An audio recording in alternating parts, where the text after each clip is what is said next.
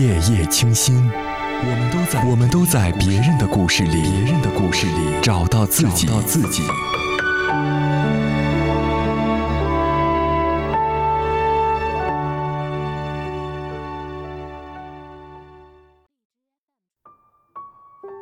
各位好，又一次在节目中问候大家，你好吗？今晚想要分享给你的故事来自作者海鸥。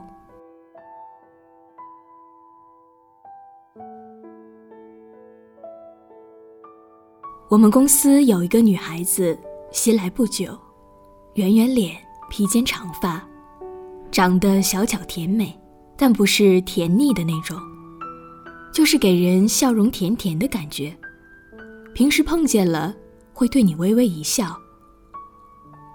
我见过很多同事间打招呼似的笑，但大多是皮笑肉不笑，但他的那种笑容，是从心底升起来的，让人看了很舒服，于是很喜欢和他偶遇。我们是创意型的公司。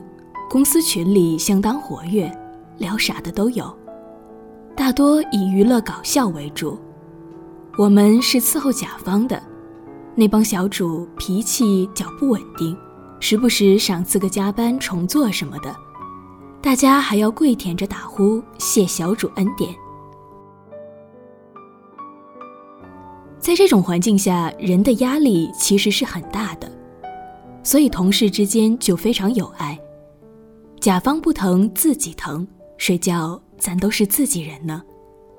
于是就形成了在群里互相打趣的聊天模式。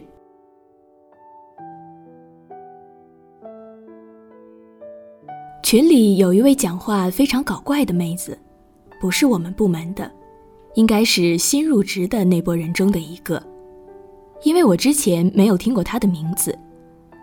这姑娘发的表情非常切合自己人互相打趣的聊天模式，损人也损得恰到好处，让人看了哈哈大笑，顿时有种甲方滚出的快感。这两个妹子我都很喜欢，觉得公司就是需要这样的同事。后来吃下午茶的时候，我才知道，原来这俩人是同一个人。公司休息区有个台球桌，算是全公司唯一的娱乐设施。公司在二十五楼，高处不胜玩，朝九晚六都被圈在办公室里做困兽。于是休息的时候打台球，累了打台球，困了倦了打台球，挨甲方刁难了打台球，想不出点子来了还是打台球。那张小小的台球桌上承载了太多的梦想，导致我们每每路过休息区，都会对他情有独钟，深情地望一眼。其实是想看看谁又没在电脑前跑去台球桌潇洒了。看到比较熟的同事在打，就会忍不住蹭过去打起杆子。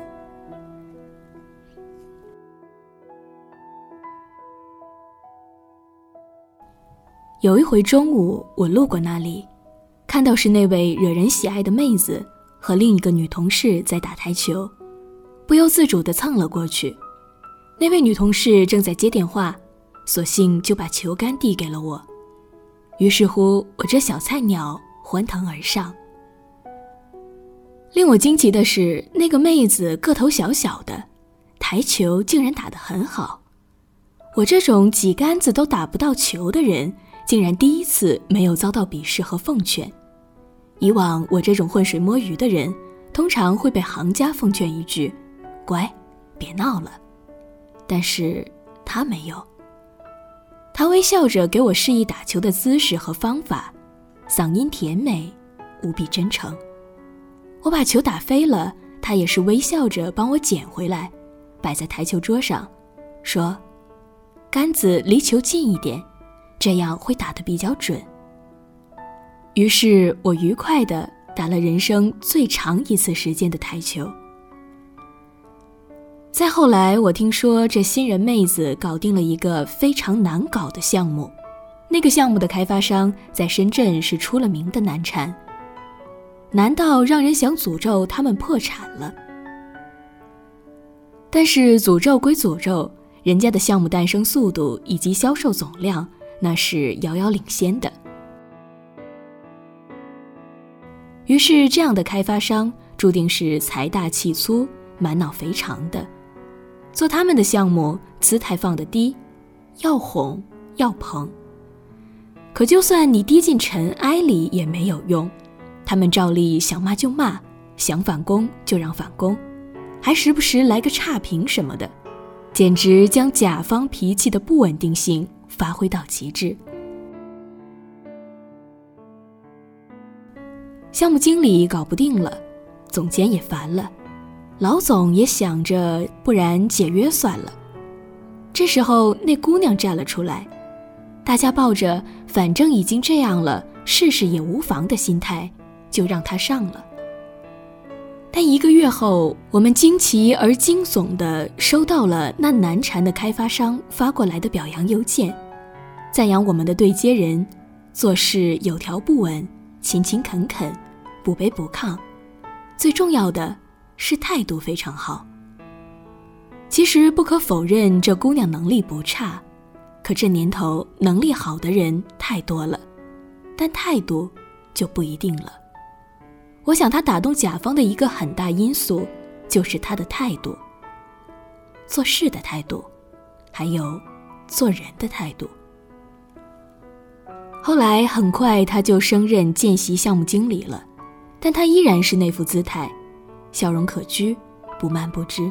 我想，这是一个宠辱不惊的姑娘，她的性格远不止善解人意这么简单。他身上没有都市人共有的浮躁气息，也没有小有得志后的傲气。我想未来还有更多的可能会发生在他身上，晋升、加薪、寻得良人。而这一切的发生都是必然的，因为她是一个好姑娘，心中有天地的好姑娘，配得起千秋万代。一同岁月的江湖。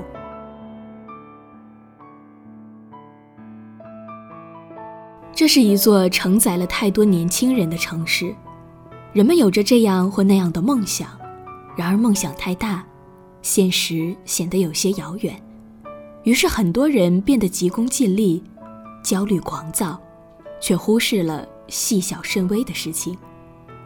我想说，奔跑的同时，对自己好一点。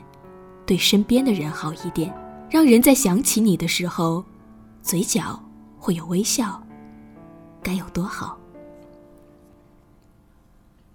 我们都是小人物，在钢筋水泥下背着小小的包，怀揣小小的梦想与心情，不一定要吹皱一池春水，且当微风轻徐时，漾出一圈水花，在水花中翩翩起舞。不就很好吗？